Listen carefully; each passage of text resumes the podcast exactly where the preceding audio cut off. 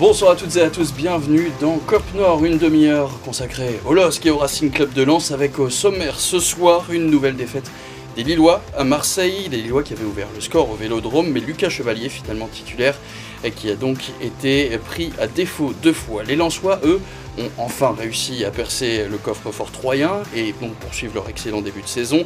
Avec 5 victoires et 2 nuls, c'est la moyenne de points la plus élevée de l'histoire du club artésien en Ligue 1. Lens qui va donc devoir en plus trouver un remplaçant, un Jonathan Gradit, absent plusieurs mois. De son côté, l'arrière-garde lilloise a été encore prise à défaut trop facilement. Alors comment régler les problèmes de défense de nos clubs nordistes? Eh bien la parole ce soir est évidemment à la défense. Autour de la table, Patrice Cléraud, secrétaire des Docs d'honneur. Bonsoir Patrice. Bonsoir. Simon Vienne, supporter du Racing Club de Lens. Bonsoir. Et pour la parole à la défense, évidemment, la référence à Quentin Leclerc, le maître avocat en droit du sport. Bonsoir. Bonsoir. Il nous revient donc tout droit de vacances. Et vous pouvez aussi, vous, participer à l'émission grâce à Twitter, le hashtag COPNOR, participer au débat, supporter lillois ou lensois. On attend vos messages.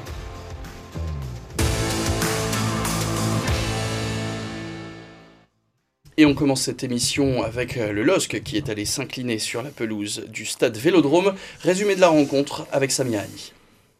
Lille poursuit son parcours en Dancy. Samedi, les joueurs de Polo Fonseca se sont inclinés 2 buts à 1 à Marseille. C'est pourtant les Lillois qui ouvrent le score en début de match. Ils se font reprendre un quart d'heure plus tard sur cette perte de balle de Benjamin André. Harit traverse le terrain, passe pour Under qui remise directement sur Alexis Sanchez. Imparable pour Lucas Chevalier, titulaire pour la première fois dans les cages lilloises. Le second but marseillais est inscrit à l'heure de jeu par Gigot, couvert de quelques millimètres par Ismaili. Le LOSC descend à la huitième place du classement de Ligue 1. Prochain match samedi au stade Pierre-Mauroy face à Toulouse. Et ils ont profité du résumé pour répéter leur blague. Attention, je pense qu'on va bien en profiter. Les top et flop donc de cette euh, rencontre. Patrice, peut-être pour commencer, le top pour toi du côté lillois. Alors côté lillois en défense Diakité, qui euh, il vient de Ligue 2, il vient de Toulouse. Euh, c'est une vraie belle surprise depuis qu'il est là. c'est lui qui fait l'interception sur le premier but sur le but, sur le premier, sur le seul d'ailleurs, puisque on a marqué qu'un, c'est vraiment. Mais voilà, c'est lui qui fait l'interception au milieu du terrain. Il est plutôt solide, il a 20 ans. Donc c'est euh, plutôt pas mal. Polyvalent en plus, parce qu'il joue défenseur droit, là il était dans l'axe. Ouais, complètement. Un peu, un peu en retard justement, sur le, par contre sur le deuxième. Mais ouais, c'est pour moi le top, c'est Diakité euh, sur ce match-là. Quentin? Lucas Chevalier, pour une première, dans un contexte difficile, au Vélodrome. Euh, il a été euh, peu mis en difficulté, une très belle parade sur une frappe enroulée de d'Aminarit. Euh, voilà, le, score aurait pu être plus large sans voilà une belle première de sa part. Et pour toi, qui est le, flop de cette rencontre? Un trio portugais, Diallo, Fonte et Gomez. Diallo, Fonte, c'est assez inquiétant, défense centrale. Fonte qui, bah, l'expérience ne permet plus de couvrir euh, un manque de vivacité. Euh, et puis surtout, il a une tendance à faire reculer le bloc défensif, ce qui n'est pas forcément évident. Diallo, beaucoup d'approximation. Euh, dans ses relances, dans ses interventions défensives. Et Gomez qui ne remplit André pas. Gomez, hein. André Gomez, effectivement, qui, qui a perdu beaucoup de ballons et beaucoup très en difficulté sur le pressing marseillais. Mm. Donc on a vu un petit peu ses carences aussi de, de ce côté-là. Là, pour le coup, c'est une recrue qui ne te plaît pas forcément si, sur le, sur le papier qui me plaît. Après, bien évidemment, il y a une période d'acclimatation aussi au championnat français, mm. mais on sentait qu'il n'était pas encore euh, tout à fait euh, prêt. le Vélodrome est un climat très particulier. Patrice, mm. ton flop? Le flop Fonté. Euh, au fond, on voit effectivement que ça devient compliqué sur beaucoup, beaucoup d'actions. dès que ça part en profondeur dans le dos, euh, on le voit courir un peu dans le vide et on le voit serrer la mâchoire et être un peu vraiment la ramasse pour y aller. Sur le but, hein, sur le, but il est vraiment en train de courir et on se demande où il veut aller. Contre Paris, on en a quand même pris 2-3 comme ça où on est tout, tout part dans son dos. Euh, alors, il a l'âge, et est-ce qu'il est réellement. Alors, il a l'expérience, je rejoins complètement Quentin sur son expérience, mais est-ce qu'il a aussi dans le schéma tactique qu'a Fonseca, où ça joue un peu plus haut, ou même beaucoup plus haut que jouait, qu'on jouait précédemment Est-ce qu'il est adapté à ça avec, euh, Il a pas cette vitesse justement qui fait que bah, les défenseurs ils doivent couvrir parce que les pistons sont hauts, et les, beaucoup d'équipes quand même jouent dans notre dos euh, depuis le début de saison. Donc euh, voilà, Fonte aujourd'hui. Il ne peut pas y avoir de, de, fatigue parce que c'était le recordman la saison dernière des cinq grands championnats. Il avait joué l'intégralité des matchs. Alors, ça peut jouer un peu Alors, ça peut jouer, mais alors pour moi, pas trop, parce qu'il faut se souvenir que cet été, quand on voit la préparation qu'il fait, euh, il était déjà prêt avant que le championnat, parce que c'est un super pro, euh, s'il a une hygiène de vie irréprochable, il a tout est irréprochable, quoi. Mais il y a des choses qui font qu'effectivement, il a beaucoup plus de mal. Le schéma, je pense, a quelque chose à voir. Alors on va justement regarder bah, les résultats de, cette rencontre, parce qu'on parlait schéma. Le schéma, c'était un tout nouveau test hein, de Paulo Fonseca euh, ce week-end. Bon, si on regarde donc ce 3-5-2, on peut... 3, 3 3, 3, on va dire quoi? C'est un schéma un peu hybride. En tout cas, trois défenseurs derrière, avec donc Angel Gomez et Benjamin André au milieu, Zedatka à droite et Ismaili à gauche, et puis donc les trois attaquants avec euh, Bamba, Ounas à droite et donc Jonathan David qui était donc titulaire en pointe. Ça, c'était la, compo. Si on regarde aussi les, statistiques de, cette rencontre, c'est la deuxième fois de la saison que les Lillois n'ont pas le ballon, évidemment après le match contre Paris. Des statistiques qui sont dans la distribution du jeu un peu équivalentes, mais Marseille qui a beaucoup plus tiré. Cette nouvelle compo, donc voulue par Polo Fonseca, il avait complètement assumé. Il avait dit vouloir faire le jeu de Marseille. Il s'en il s'en était expliqué après la rencontre. On a changé notre système en raison du jeu de l'OM. Dans le championnat d'Italie, toutes les équipes jouent dans ce système à 5 défenseurs. En France, il n'y a que Marseille. Uh, uh, Donc selon mon expérience italienne, je me disais que c'était avec ce système qu'on devait jouer pour gêner l'OM et son organisation.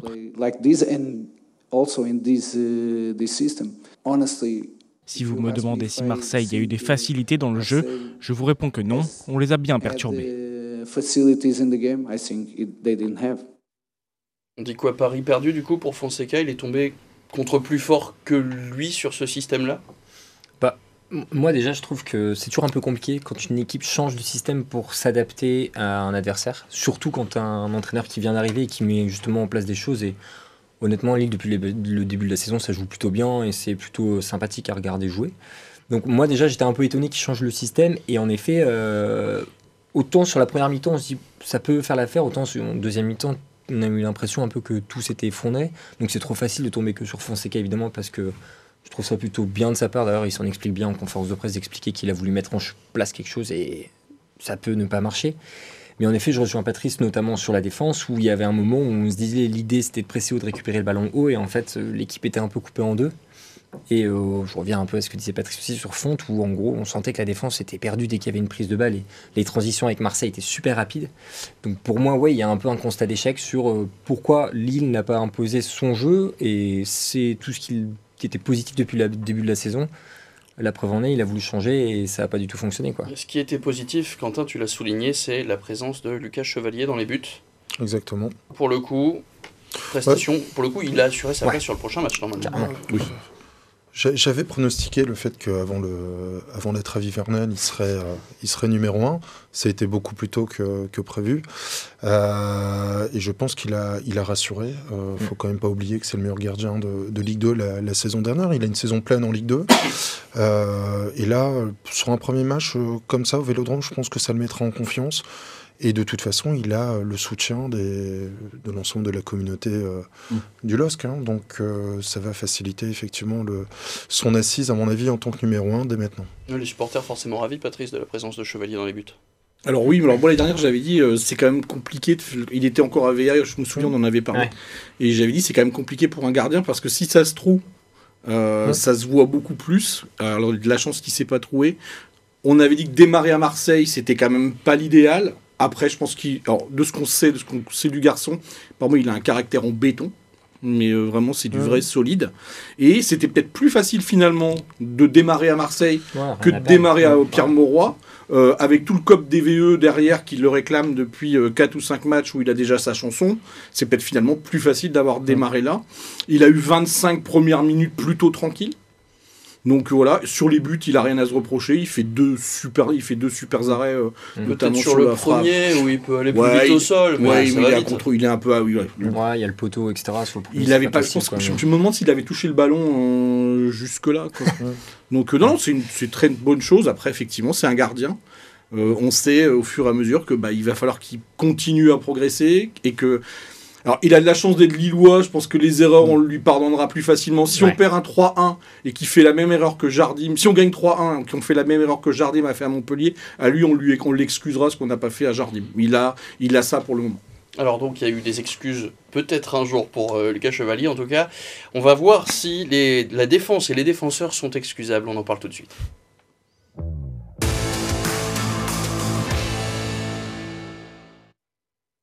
Avec notamment la, tête de gondole hein, de cette euh, défense, ça marche dans les deux sens, José Fonte, 38 ans, on peut dire quoi que ça commence à se voir Il fait son âge? Exactement, on s'était déjà posé la question lors de sa prolongation.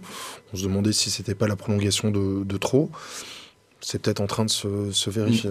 Est-ce qu'il n'est pas là pour faire une passation de pouvoir? Bah On a des jeunes, on a Diallo, Alexandro. Il a un rôle de cadre quand même. Le problème, c'est que Diallo à côté de lui, il n'est pas guère euh, plus rassurant. Donc, euh, c'est, on se demande effectivement qui y a derrière euh, ces, deux, ces deux défenseurs centraux. Il y a Alexandro qui a plus ou moins convaincu sur le début de saison. Mm. Il est sorti du 11 pour remettre Jallo, mm. qui était devant dans la hiérarchie instaurée. Mais Alexandro, ça pourrait être un, remplaçant pour toi à Fonte? Alors moi, c'est Jallo, ça me pose un vrai problème parce que la saison dernière, moi, je l'ai toujours défendu parce qu'on a toujours dit joue sur le côté. c'est pas son passe. Il faut qu'on le mette euh, quand il sera au centre, ça ira. Où je rejoins Quentin, c'est que ça va pas. Clairement, il y a ça va pas aussi parce qu'il y a du déséquilibre qui est créé par Fonte et euh, parfois, enfin, mm. peut-être qu'il n'est pas forcément à l'aise. Et en même temps, je pense que Fonseca, il a une bonne gestion humaine parce qu'un vestiaire, c'est quand même super important et c'est le cadre du vestiaire, etc. C'est peut-être pas facile d'arriver. Ok, Fonte, t'es trop vieux, euh, t'es sur le côté. Je pense que, pour moi, hein, dans une défense, il faut toujours effectivement de l'expérience et il faut quelqu'un qui ait de la personnalité. Et ça, c'est Fonte. Maintenant, on a un avantage aussi, c'est qu'on a Ismaili qui est arrivé. Il mm. Faut pas oublier que le garçon, il a 32 ans, il a une trentaine de matchs de Ligue des Champions, notamment un huitième ou un quart. Sur le terrain, il est Il peut aussi prendre à un moment peut-être quelque chose et laisser Fond, ne jouera pas les 38 matchs cette année. Ça, ou alors ce serait vraiment la grosse grosse surprise. Sachant qu'il y a la Coupe du Monde en plein milieu qui va permettre aussi de reprendre un Il ne devrait pas être sélectionné avec le Portugal. Ah bah avec les prestations qu'il fait là, euh, je pense qu'ils vont avoir du mal. À mon avis, Jalot non plus. Donc euh, voilà, mais c'est vrai qu'en défense, c'est. Euh, mais Fonseca, il a aussi une politique, il a toujours l'état d'esprit, c'est de se dire, de toute façon, le jeu, c'est gagner, le match, c'est. Il faut que je mette un but de plus que les autres. C'est un entraîneur qui préfère gagner 5-4 que 1-0. Est-ce que le fait qu'hier c'était une défense, samedi pardon, c'était une défense à 3, un nouveau système qu'ils n'avaient jamais expérimenté, explique qu'ils étaient un peu plus en difficulté que d'habitude? Ouais, moi, je, personnellement, il est, enfin, faut être honnête, depuis le début de la saison, on voit quand même qu'il est plus à son prime. Mais bon, ça, c'est l'âge, etc. Mais en effet, je pense que ça l'a pas aidé non plus. Aussi Chevalier, même si Chevalier a fait un bon match, mais dans une défense, pour moi, il faut aussi intégrer le gardien, donc ça change beaucoup de choses. Enfin, je veux dire, sur un match à Marseille, une équipe qui tourne bien au Vélodrome, etc. On change le gardien, on change euh, l'animation défensive. Il y a quand même beaucoup de choses, plus Fonte qui est pas dans le match. Enfin, il y a quand même beaucoup de choses qui font que ça n'aide pas grand monde en fait d'imposer un peu ce nouveau système à l'extérieur avec un nouveau gardien. Ouais, il faut quand même aussi euh, se dire une chose, c'est parce qu'on voit beaucoup sur les réseaux sociaux, là c'est on est huitième, on a perdu trois matchs, ah euh, on a juste perdu contre Paris, et Marseille. On a juste perdu à Marseille et contre Nice qui était en plus c'était pas mérité de perdre contre Nice, mais qui était quand même cinquième. C'est-à-dire que sur les sept matchs on a joué euh, trois des cinq premiers de la saison dernière. Pour moi, il n'y a absolument pas le feu. la période qui arrive là, juste avant la Coupe du Monde, il doit rester sept matchs de mémoire. Je pense qu'il y a beaucoup de points à prendre. Il y a du Toulouse, il y a du Lorient, il y a, de, il y a Angers. Bon, après, il y a Lens et Rennes également. Mais il y a des points à prendre. On fera plus le bilan là, mm. après la 15e, qu'aujourd'hui, je pense. Non, mais il y a pas mal de motifs de satisfaction depuis le début de saison. Alors, mm. effectivement, il y a quelques, quelques, points, quelques points faibles. Ceci étant, moi, j'aime bien l'animation sur les côtés. J'aime bien ce qui se passe aussi euh, devant. Euh, mais on, effectivement, quand on regarde ce qui se passe depuis le début de saison, on prend les points là où on doit les prendre on les perd là où on peut les perdre. Donc on, part sur effectivement une saison euh, sur une 5 6e place, sur une, année de une saison de reconstruction avec pas mal de recrues, c'est pas mal. Le budget apparemment est basé sur la 7e place. Alors ça c'est euh, pour moi si la base sur la 7e, c'est que dans la tête ils ont la 6e qui logiquement est européenne, ça nous permettrait aussi de recruter l'année prochaine parce que d'avoir d'être européen, c'est un peu plus simple. Mais moi je rejoins content. Je pense qu'on est vraiment dans cette transition. Et oui, les points qu'on a pris les gros, ben, on a pris les deux plus gros. Et Marseille, moi, pour finir là-dessus, m'a assez étonné quand même, parce que Marseille, souvent, c'est une équipe qui est toute une saison sur deux. Et cette année, moi, je les ai trouvés quand même là, sur ce match-là, plutôt forts. Quoi. Alors je suis très déçu, on va donc devoir se quitter quelques instants euh, euh, pour une très courte page de pub, Quentin On n'a même pas eu notre blague du coup. Ah Parce que là, c'est le moment ou jamais, hein. c'est la dernière seconde. On l'a fait ou pas C'est pas que. Non. Non, on l'a fait pas. C'était Gigot a sacrifié les agneaux. Je sais pas, on peut la. Voilà. faut la retravailler certainement. On la retravaille pendant la pub, on essaye de voir si on, fait mieux. Si on, avait joué un week-end de Pâques, elle aurait été très drôle. Bien, Bien joué. Voilà, on, se quitte là-dessus. Très courte page de pub. Et on parle du Racing Club de Lens tout de suite.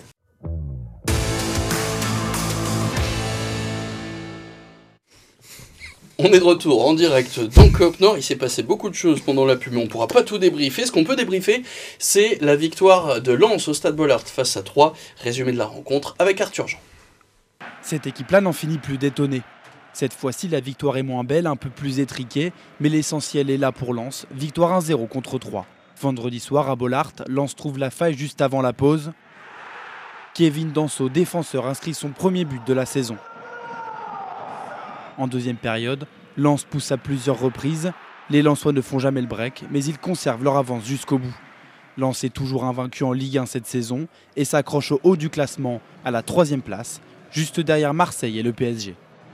Oui, ils en ont pris encore 5 hier. Donc victoire de 100 et or 1 à 0. On va donc parler des, des top et flop avec toi Simon. Déjà le pour toi, celui qui été le meilleur joueur côté son euh, Alors, j'ai longtemps hésité entre Jimmy Cabot et Abdul Samed, mais euh, pour moi, Abdul Samed, en fait, a, vraiment été le top, parce qu'il se retrouve avec Poreba, avec qui il a très très peu joué.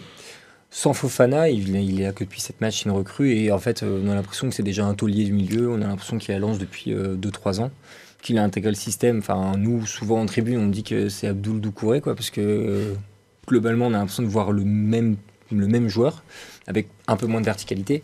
Donc ouais, Samed, il a vraiment fait un match euh, très très costaud au milieu de terrain. Quentin? J'ai bien aimé Samba qui confirme match après match. Et, euh, et, puis effectivement le petit euh, Cabot qui est un véritable piston de, de, poche sur le côté droit. On termine avec toi pour le top ben, Je vais dire Samed parce que juste pour une chose quand même, Clermont s'était fait un peu perdre ses trois meilleurs joueurs l'année dernière, Bayo, Zedatka et Samed. Bayo et Zedatka sont à Lille. On va dire pour le moment ce soit une grande réussite et effectivement Samed. Euh, dans le vieux Lille. Ouais, dans le vieux Lille, il est très fort. Pour le coup, il Mais oui, Samed, effectivement, il remplace Doucouré. On voit pas la différence entre. on, voit pas qu'un joueur qui, comme Doucouré, qui était important dans le système l'an dernier, et soit parti. C'est une super recrue. Alors on prend le même schéma, on prend les mêmes et on recommence, mais cette fois les flops, Simon. Bah, les flops, du coup, c'est un peu ce que je disais. Euh, à contrario, à côté de, de Samed, il y avait Poreba, du coup, qui remplaçait euh, Fofana, et c'était son deuxième match d'affilée. Et euh, bah, un peu le même sentiment que, que la semaine dernière. il rate beaucoup, même si voilà, il donne tout ce qu'il a, il investit, etc. Mais on se disait pendant la pub, il y a un peu un effet Berg 2.0. Enfin, on il souffre de la comparaison avec Abdul Samed, arrivé à peu près en même temps. Il y a un peu de ça, ouais, je suis d'accord avec toi. Et il y a un peu de. Évidemment, on va pas dire bah, par rapport à Fofana, oui. Par rapport à Fofana, évidemment, il apporte pas ce que Fofana apporte. Mais euh, ouais, il rate beaucoup techniquement. Il y a eu beaucoup de phases de transition dans notre jeu, c'est super important, où il rate des passes pour moi assez simples. Donc ouais, il, il m'a encore un peu déçu sur, sur ce match. Vous avez vous aussi souligné le match de Poreba dans les flops Exactement. Exactement. Qui, euh, Pareil voilà, qui, faisait rappeler l'absence de, de Seko Fofana sur ce match. Et c'est pour ça qu'il est donc sorti à la mi-temps. On mm. va regarder maintenant les statistiques de cette rencontre, avec donc 63% de possession pour les Lensois, le double de passe surtout, 28 centres, mais seulement 4 qui ont trouvé euh, preneur. On a peut-être là un des problèmes, mais il faut dire vraiment que 3 avaient, on peut le dire, un garé le bus, et notamment donc 12 tirs Lensois, dont 3 euh, cadrés. Est-ce que c'est typiquement le genre de match que Lens ne gagnait pas la saison dernière? Est-ce que Lens a passé un cap? Alors, Carrément. En fait, euh, quand on est au stade, quand on regarde le match, et surtout quand on a euh, les matchs de lance qu'on a depuis le début de la saison, moi j'étais plutôt déçu et il y a même eu des moments, euh, honnêtement, ça faisait très longtemps où je regardais pas le chrono en me disant bon, on attend la mi-temps, machin, etc. Et en fait, là, ce que j'ai bien aimé, moi, c'est vraiment la gestion du match. Euh, peut-être que l'an dernier, on aurait continué d'attaquer, on se serait un peu découvert et on aurait pris un contre ou on aurait pris un but. Et là, on sentait que l'équipe était beaucoup plus sereine, plus compacte. Et il y avait une meilleure gestion de l'événement et de se dire, OK, ils ont mis le bus, mais c'est pas pour autant qu'on doit se découvrir à 100%. Donc, euh, oui, clairement, pour moi, l'année dernière, c'est des matchs où on perdait des points. Quoi. Alors, on écoute d'ailleurs rapidement là-dessus Francaise sur euh, cette victoire. Forcément, l'entraîneur Lançois ravi de prendre les trois points à la fin de la rencontre. On a presque pas parfaitement fait les choses, mais en tout cas intelligemment fait les choses. Intelligemment fait les choses parce que, bah, comme vous l'avez dit, c'est une équipe qui a bien défendu et qui a défendu euh, quasiment tout le match. on a cherché à, ce qu'elle s'ouvre un peu, mais elle s'est véritablement jamais ouverte. Donc il fallait garder beaucoup de, beaucoup de lucidité dans les sorties, beaucoup de simplicité aussi. Alors seul point noir au, tableau, la blessure de Jonathan Gradit pour au moins trois mois. Alors on a Christopher Wu qui est parti pour 10 euh, mmh. millions d'euros à Rennes, c'était euh, le remplaçant, le quatrième dans, dans, la hiérarchie. Alors quelle solution reste-t-il à Francaise déjà sur le, le joker Francaise qui s'est d'ailleurs exprimé sur la possibilité de recruter un joker à la fin de la rencontre Déjà on l'écoute. De toute façon, on y réfléchit toujours. On n'a pas attendu, euh, on n'a pas attendu ce soir, mais voilà. J'ai des joueurs qui sont capables de, jouer à ce poste-là. Massadio ou Isma Boura notamment, euh, des joueurs qui sont capables de défendre euh, axe côté. on sait que Junior peut aussi intégrer la défense axiale droite. Steven est plutôt un joueur d'axe. Donc on a quand même voilà, des, joueurs. on va se poser tranquillement avec, le club. Comme je vous l'ai dit, on ne peut jamais faire les choses dans la précipitation, mais si on doit faire, on, verra pour y, pour y, réfléchir sérieusement. Concrètement, Quentin, un joker, ça veut dire quoi? Un joker, c'est un joueur qui peut être recruté et enregistré euh, hors période euh, de mutation. Euh, il y a deux périodes de mutation hein, dans, dans, les saisons sportives. Il y a celle dite principale, la période d'enregistrement principale, jusqu'au 30, là, donc là c'était jusqu'au 1er septembre, 23h, et la deuxième qui commence du 1er janvier au 31 euh, décembre de, l'année suivante. 31 janvier, du coup. 31 janvier, pardon. 12 mois. Pardon, pardon. Et, euh, et euh, on a la possibilité, alors il y a, y a 4-5 catégories de joker, hein, il n'y en a pas qu'une seule. Il y a le joker médical, euh, il y a euh, le joker proprement dit, c'est certainement celui-là dont on va parler. C'est-à-dire que Lens pourrait très bien recruter un joueur de Ligue 1 ou Ligue 2. c'est que en France.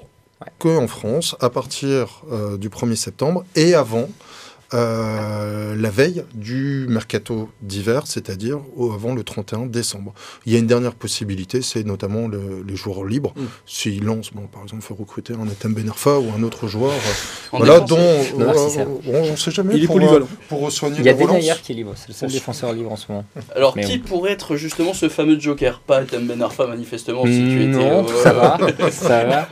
Euh, en fait, c'est compliqué parce que voilà, la seule rumeur que moi j'ai vu, et ça reste des rumeurs de réseau, etc., euh, y avait, on avait évoqué le sujet de Jiku, euh, le, donc le capitaine de Strasbourg.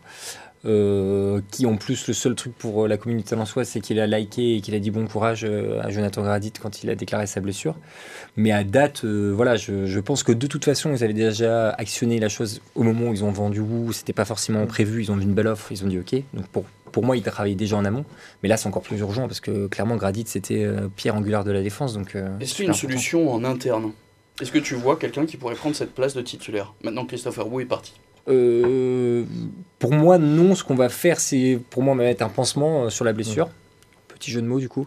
Mais globalement euh, quand ils disent à Idara, Idara il est gaucher, s'il remplace Gradit à droite, pour moi il, peut le faire. C'est lui qui l'a remplacé pendant la rencontre. Il est très bien rentré, etc. Il y a beaucoup de gens qui ont dit il a bien défendu, mais pour moi on n'a pas eu à défendre. Donc euh, je demande à voir face à une plus grosse adversité. Là à date, euh, pour moi ce sera du rafistolage. Isma Boura, Steven Fortes ou Jean Odana sont dans l'effectif. Jean Odana milieu qui peut jouer défenseur. Isma Boura et Steven Fortes sont dans le groupe mmh. défenseur sont pas partis. On était annoncé, ils étaient tous Oui, bah alors Isma Boura, il a, il a fait des bonnes entrées contre Reims. Moi, j'ai bien aimé son entrée, mais totalement à gauche. Et je pense qu'il était plus à l'aise en se disant j'ai les trois derrière si jamais euh, je, je, fais une erreur.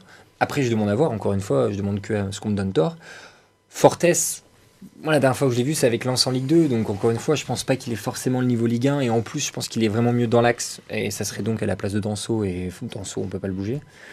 Donc euh, oui, globalement, il y a des joueurs qui sont capables. Euh, on voit de toute façon quand les joueurs rentrent, ils s'intègrent super bien au système. Mais à date, il n'y a pas d'évidence en fait. Il y a pas, on se dit pas très simplement, ok, Christopher Wu, il rentre. Là, euh, on l'a plus et globalement, on ne sait pas vraiment ce qui va se passer. Ce qui révèle très certainement un besoin de recruter, même sans cette blessure.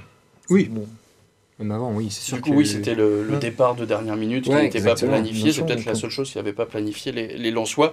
Donc à suivre, hein, peut-être encore du, mouvement, un mercato 2.0 euh, euh, pendant cette euh, première partie de saison côté Lensois. Un coup d'œil au classement maintenant, avec Lens qui est donc troisième avec 17 points, toujours invaincu. Lille, lui, passe derrière Monaco et Rennes, des Lillois, 8 ce matin avec 10 points. Notez que le prochain match, ce sera samedi à 21h avec la réception de Toulouse à la la Decathlon Arena. Les Lensois, eux, se déplacent dimanche à 17h sur le terrain de Nantes.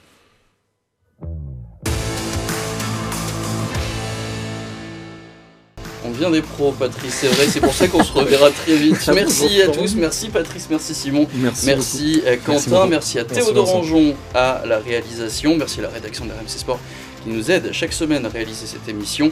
Émission retrouvée notamment sur Spotify et sur nos sites internet. Bonne soirée à tous, on se retrouve la semaine prochaine.